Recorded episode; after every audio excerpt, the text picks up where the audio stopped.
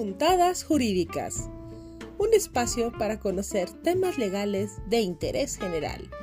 El licenciado Carlos Chávez y su amiguito Douglas les dan la bienvenida. ¡Qué padre!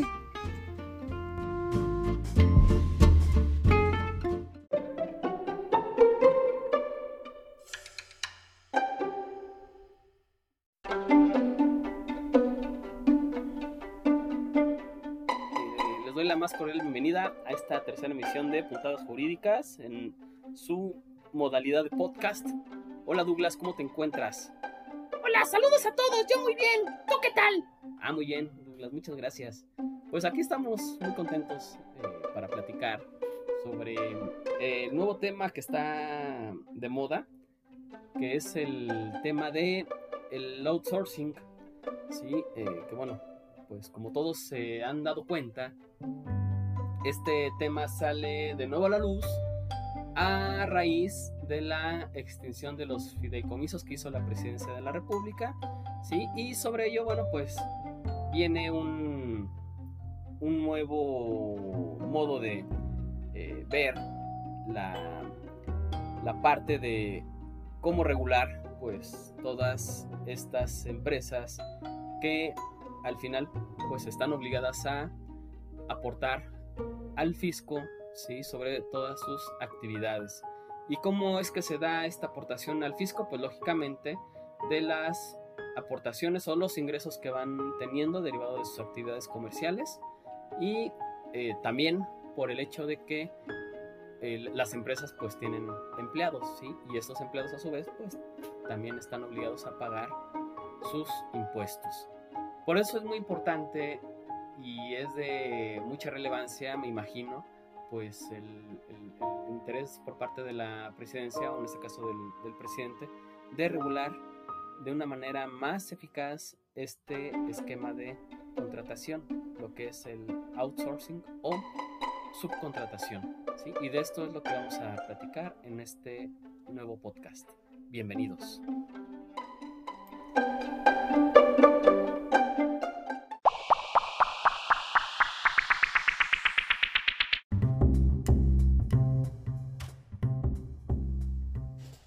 Bien, entonces vamos a entrar de lleno al tema.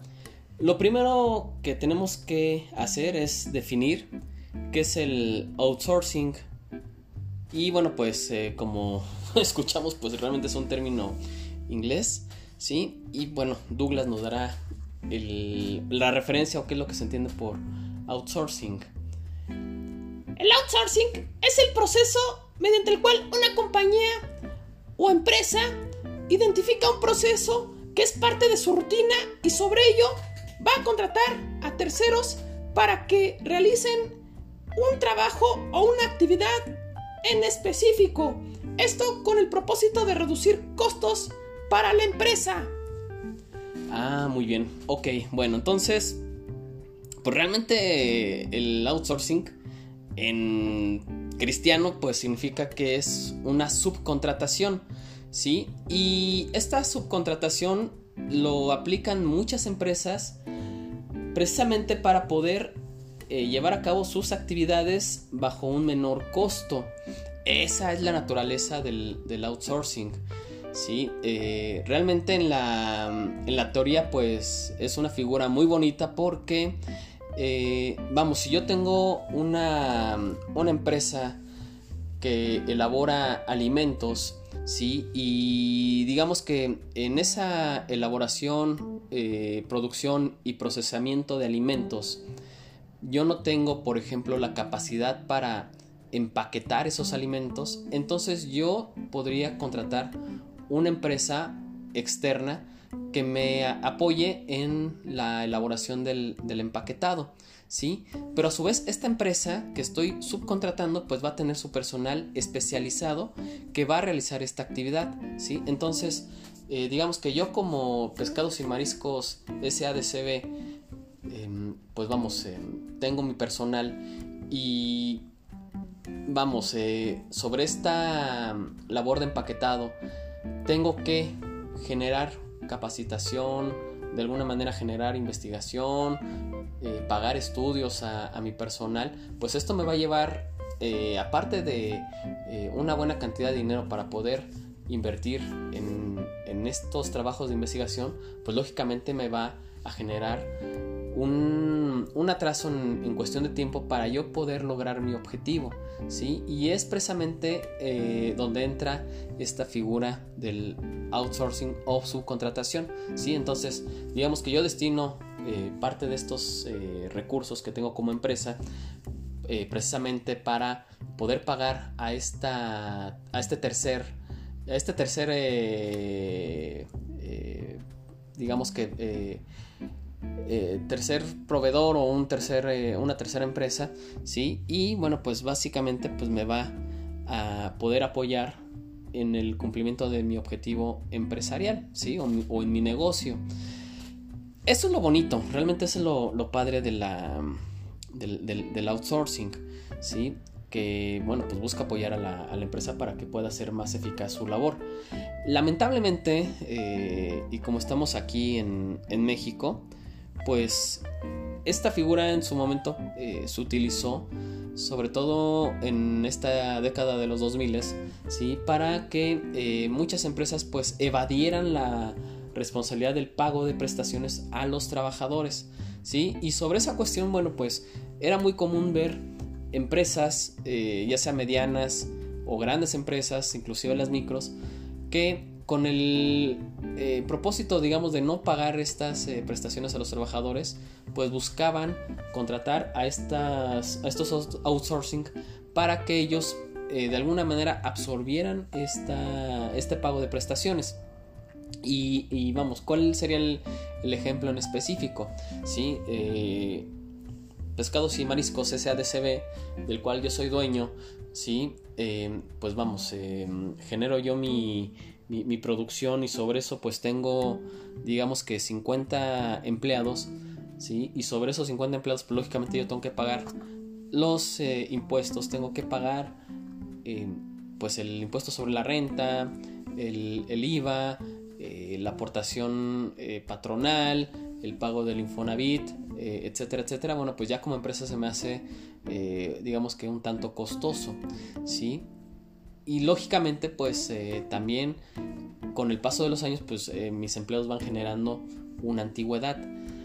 Esto pues al final provoca o provocaba que las empresas tuvieran que de alguna manera destinar una cantidad importante de sus recursos para poder solventar este tipo de eh, prestaciones o este tipo de, cargas laborales. Entonces, ¿qué es lo que pasó en su momento? Que, bueno, pues eh, empresas de outsourcing ofrecían estos servicios a empresarios para que eh, ellos, pues de alguna manera, absorbieran esta carga laboral, realizaran la contratación con estos empleados, pero con la situación de que los empleados, digamos, seguirían prestando sus servicios a, eh, pescados y Mariscos SADCB, pero la empresa de outsourcing, en este caso la empresa eh, Canadá eh, Veloz SADCB, pues es la que va a realizar esta contratación directa con los empleados y es la que le va a generar de alguna manera pues esta especie de relación laboral entre comillas, ¿sí? Y bueno, pues, ¿qué, pasaba? Que por ejemplo, eh, Juanito, que trabajaba para, empleados para pescados y mariscos, ¿sí? Eh, y que a lo mejor ya llevaba dos años trabajando, en el momento en que eh, es despedido o que sale de la empresa, pues él ya no va a poder reclamar a pescados y mariscos SADCB el pago de sus de su finiquito, de su indemnización constitucional, sino que en este caso Canadá Veloz eh, SA es la que se va a encargar de liquidarlo, ¿sí? Pero también eh, el mecanismo que utilizaban estas empresas era de establecer contratos temporales, máximo un año, ¿sí? Y sobre estos contratos temporales, pues eh, lo que se provocaba era que se evitara el, digamos que la generación de eh, de la antigüedad. ¿sí? Y bueno, pues esto lógicamente para un trabajador representaba un serio peligro porque podría haber estado trabajando 10 o 15 años para pescados y mariscos SADCB, pero digamos que en la parte de prestaciones eh, la relación la iba a tener con Canadá Veloz S.A. ¿sí? Y Canadá Veloz pues lo único que iba a hacer es eh, estarle eh, renovando su contrato año con año y esto pues cortaba la antigüedad que tenía el trabajador. Pues es serio, pues en su momento era, era bastante serio. Y bueno pues, ¿qué sucede? Que en el 2012 se hace una reforma a la Ley Federal del Trabajo y de alguna manera se regulariza esta figura del outsourcing ¿sí? para quedar como eh, una figura de subcontratación, ¿sí? establecido eh, básicamente en su artículo 15 y 15A de la Ley Federal del Trabajo, que es ahí donde bueno, pues ya nos eh, da la definición, que es lo que se entiende como subcontratación, ¿sí? Y bueno, pues en, en la Ley Federal del Trabajo sobre todo ya se establece pues un mecanismo digamos un tanto más certero y más seguro para el trabajador. ¿sí? El trabajador de alguna manera que estuviese eh, ya contratado bajo un esquema de eh, subcontratación o outsourcing, pues no va a tener, se supone que esta problemática de eh, no generar antigüedad o que no se le paguen sus prestaciones. ¿sí? Eso, bueno, pues al final es la parte bonita y la parte romántica. ¿Cuál es el detalle en la práctica? Que bueno, pues muchas empresas eh, han seguido, digamos, con esta práctica que les acabo de comentar de eh, establecer contratos temporales para impedir una antigüedad al trabajador, ¿sí? Esto pues al final repercute mucho en, la eh, antigüedad, en la vida laboral que uno tiene, porque, vamos, uno depende mucho de las aportaciones que hace al Infonavit al Seguro Social y lógicamente pues la, aportación que eh, se va reflejando en nuestra FORE. ¿sí? Y bueno, pues eh, al final eh, queremos entender que esta propuesta que hace la presidencia de la República pues es para de alguna manera beneficiar al trabajador. Esperemos que sea así porque bueno, sí lamentablemente hay muchas empresas que siguen haciendo esta práctica del outsourcing como una medida para evitar eh, pagar los, los, las prestaciones que tiene derecho el trabajador, ¿sí? Y lógicamente para que la empresa pues no eh, tenga un alto costo en el pago de los impuestos. Realmente es, un, es una problemática un tanto compleja porque pues sí, eh, muchos hablan o dicen que el, hecho de eliminar el outsourcing va a generar que se pierdan muchos empleos. Y también hay gente que opina que al final pues eh, eh, el hecho de eliminar también los outsourcing va a, propiciar que muchas empresas eh, de alguna manera pues no tengan los medios para poder seguir contratando a trabajadores. entonces pues yo creo que aquí más bien se trata de que el gobierno pues establezca una buena eh, dinámica, una buena mecánica eh, que sea, digamos, un tanto más equitativa o más justa para el empresario o para el patrón que eh, de alguna manera pues produce y que genera empleos y que también pues se le den una especie de estímulo fiscal o apoyos para que pueda solventar o, o, pueda seguir produciendo, ¿no? pueda seguir generando economía y riqueza en el país. Pero también por el otro lado es muy importante que eh, se genere una adecuada cultura laboral para el trabajador, ¿sí? Porque bueno, pues eh, precisamente el, tema del outsourcing nace o uno de sus objetivos era el evitar que el trabajador como lo era antes, pues lo que hacía era eh, hacer estas prácticas, ¿no? De, de, que se hacía el enfermo y bueno, pues acaba lo, que son los justificantes, ¿no? O, lo que eran las incapacidades y propiciaba que, bueno, pues eh, se le pagara sin trabajar, ¿no? Y entonces eh, ahí era eh, también esta, esta, problemática, que tenía la, empresa para poder, digamos, sufragar su, su, actividad o su producción, ¿no? Entonces yo creo que es muy importante el, escuchar ambas partes, el analizar a fondo cuál sería un adecuado esquema para que tanto empresa como trabajadores tengan los beneficios adecuados. Es muy importante también que exista una reforma laboral eh, de raíz porque, eh, pues sí, al final buscan quizás suavizar o, matizar una problemática para el, patrón y también buscan eh, suavizar o, dar un, apoyo un tanto adicional al trabajador, pero siento que no basta. ¿Sí? Y aquí es donde, bueno, es muy importante que se establezca una buena, una buena mecánica un buen consenso, consenso perdón, para que los empresarios, para que las cámaras empresariales, para que los eh, sectores de, eh, de, empresas, tanto micro, pequeño, mediano y grande empresa, pues eh, establezca realmente cuál es su problemática, ¿sí? Y sobre ello, bueno, pues se trabaje en una adecuada distribución o una adecuada generación de, empleos. ¿sí? Estamos viendo épocas muy complicadas y aquí es muy importante, bueno, que eh, realmente exista un verdadero compromiso social y laboral.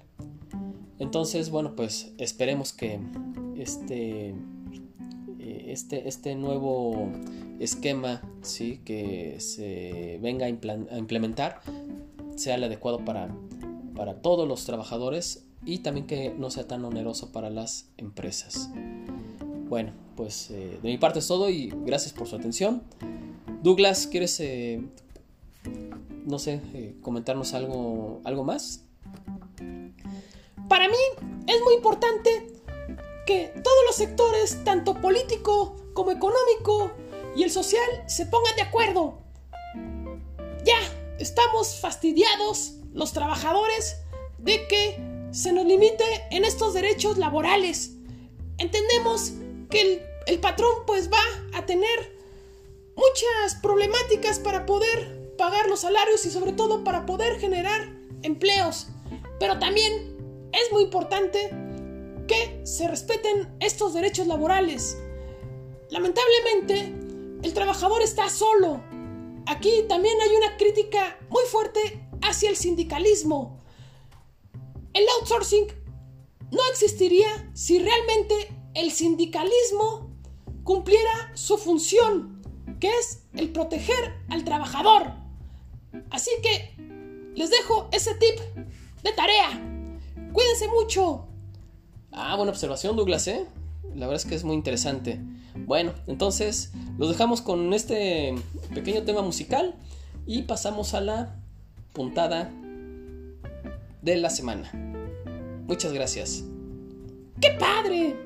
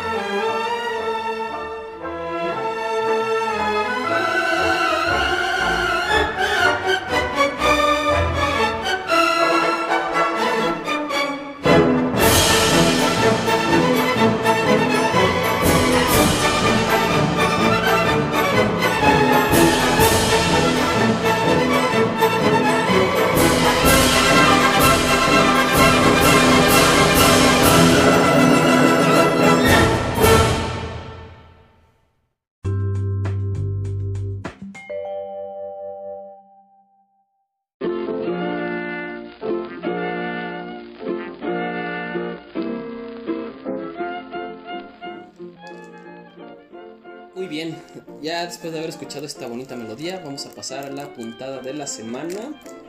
Y esta nos la va a leer Douglas. Adelante, Douglas. El hombre, como el oso, entre más feo, más hermoso. el hombre, como el oso, entre más feo, más hermoso. Híjole, bueno, pues eh, yo antes escuchaba que el hombre debe de reunir las tres Fs. Estas tres Fs son eh, que, bueno, el hombre debe ser feo, fuerte y formal. Entonces, pues creo que esta frase o este dicho está muy relacionado con, con este que yo conocía. ¿sí? El hombre como el oso, entre más feo, más hermoso. Y pues, eh, ¿qué, ¿qué significa esto? Que al final pues las mujeres siempre quieren tener al hombre más guapo, más fuerte, el más eh, animoso, el, que es más generoso, ¿no? Y por eso cabenoso, ¿no? Pero al final, bueno, pues eh, dicen las mujeres, sobre todo ya cuando eh, pues ya tienen una edad, digamos, más madura, ¿no? Y que de alguna manera cuando se preocupan ya del, del tema del futuro, pues lo que ellas dicen es, pues, mientras sea formal y que sea cumplido, ¿no? Eh, que no falte la casa, pues aunque no sea muy agraciado, pero si tiene buenos sentimientos y me quiera, pues ya con eso cumple todas mis expectativas, ¿no? Pues bueno, ya las mujeres nos dirán si realmente aplica este dicho, ¿no? Si el hombre como el oso, entre más feo, más hermoso. Muy bien, pues muchas gracias por su atención. Espero no haberlos eh, fastidiado tanto. Y nos vemos en la siguiente emisión. Cuídate mucho, Douglas. Hasta pronto, amigos. ¡Qué padre!